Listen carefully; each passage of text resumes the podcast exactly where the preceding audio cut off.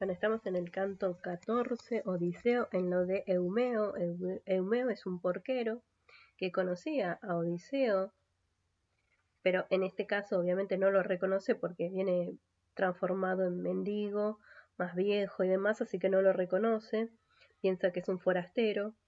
Me interesa justamente esta cuestión de la bienvenida, o cómo lo recibe Eumeo a un forastero, porque em, hay una tradición que se mantiene, ¿no? Dice, Odiseo le agradece porque lo, salva de sus perros que casi lo, atacan, ¿no? Dice que Zeus y los demás dioses inmortales te concedan todos tus deseos, amigo, pues me recibiste con bondad. El porquero Eumeo le contestó, Forastero es Zeus quien envía a los mendigos y a los extranjeros errantes, y no está bien deshonrarlos, aunque mucho no pueda ofrecerte, pues siempre se siente temor cuando se obedece a nuevos amos. A mi amo anterior los dioses le impidieron el regreso.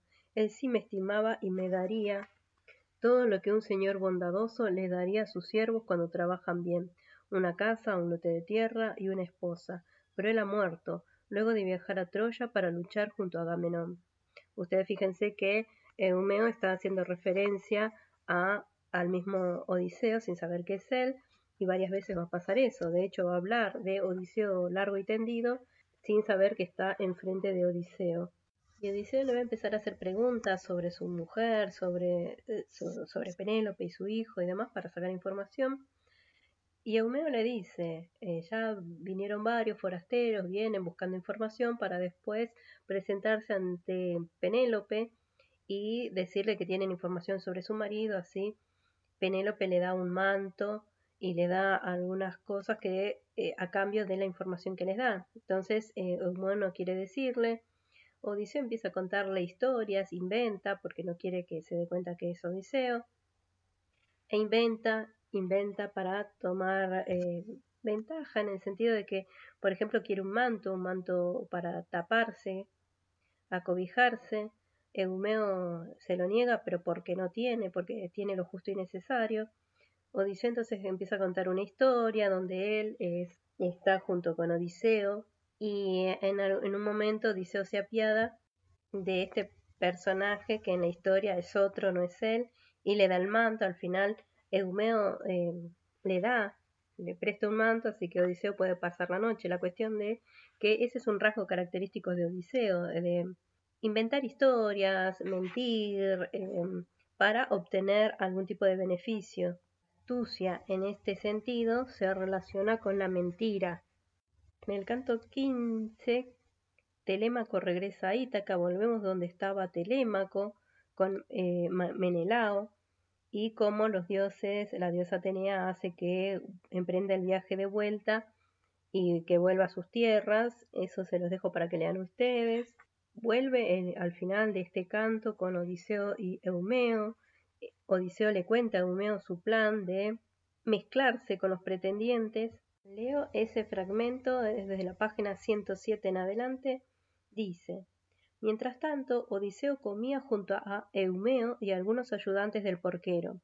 Y cuando saciaron el deseo de comer y de beber, Odiseo habló así para saber si el porquero seguiría albergándolo en su casa. Amigos, les agradezco de corazón todo lo que han hecho por mí, pero no quiero ser un peso para ustedes. Te pido, Eumeo, que me indiques cómo llegar a la ciudad y que alguno de tus ayudantes me acompañe. Mendigaré en las calles y veré si alguien me da un trozo de pan o un vaso de vino. También iré al palacio de Odiseo para llevarle noticias a Penélope. Y me acercaré a los soberbios pretendientes para ver si me dan algo de sus abundantes alimentos, y a cambio haré lo que me pidan, porque no hay quien me iguale preparando el fuego, asando la carne, sirviendo el vino y todo lo que un criado sabe hacer para su señor. Y Eumeo, enojado, le contestó Forastero, ¿cómo se te ocurre algo así? Lo que tú buscas sin dudas es morir, si intentas mezclarte con los pretendientes, cuya arrogancia y violencia no tienen límites. Los criados de que los sirven no se parecen a ti, son jóvenes, de rostro y cabellos resplandecientes, y van vestidos con túnica y manto. Mejor quédate aquí con nosotros, donde nadie te va a molestar, y cuando el querido hijo de Odiseo esté de nuevo en estas tierras, él te dará un manto y una túnica y toda la ayuda que necesites. Y le respondió el sufrido Odiseo, Eumeo, ojalá que Zeus te llegue a querer tanto como yo, porque me libraste del vagabundeo y la miseria, porque no hay mal mayor para un mortal que el de andar vagabundo. Así habló Odiseo, y luego preguntó por Laerte, su padre. Eumeo le contó que el anciano seguía con vida, aunque todos los días pedía a Zeus que lo dejara morir, inundado de pena por la ausencia de su hijo y la muerte de su esposa. Y así siguieron hablando Odiseo y el porquero, hasta que los venció el sueño, aunque no por mucho tiempo, porque enseguida surgió Eos, la de tronos de oro. Mientras tanto, gracias a los oportunos consejos de Atenea, la nave de Telémaco ya había llegado a tierra, y los hombres quitaban el mástil y plegaban las velas. Cuando desembarcaron, se sentaron a comer y a beber, y después Telémaco dijo estas palabras. Compañeros, lleven ahora la nave a la ciudad. Yo iré a ver los campos y a los pastores y a recorrer las fincas. Volveré a la ciudad cuando baje el sol. Mañana les ofrecí un abundante banquete como recompensa por el viaje. Así habló el hijo de Odiseo, y los hombres volvieron a embarcar para llevar la nave a la ciudad. Telémaco, por su parte, se ató las hermosas sandalias, tomó la fuerte lanza y marchó con paso veloz, hasta el lugar donde estaban los cerdos que el noble porquero cuidaba tan bien, pensando siempre en sus dueños.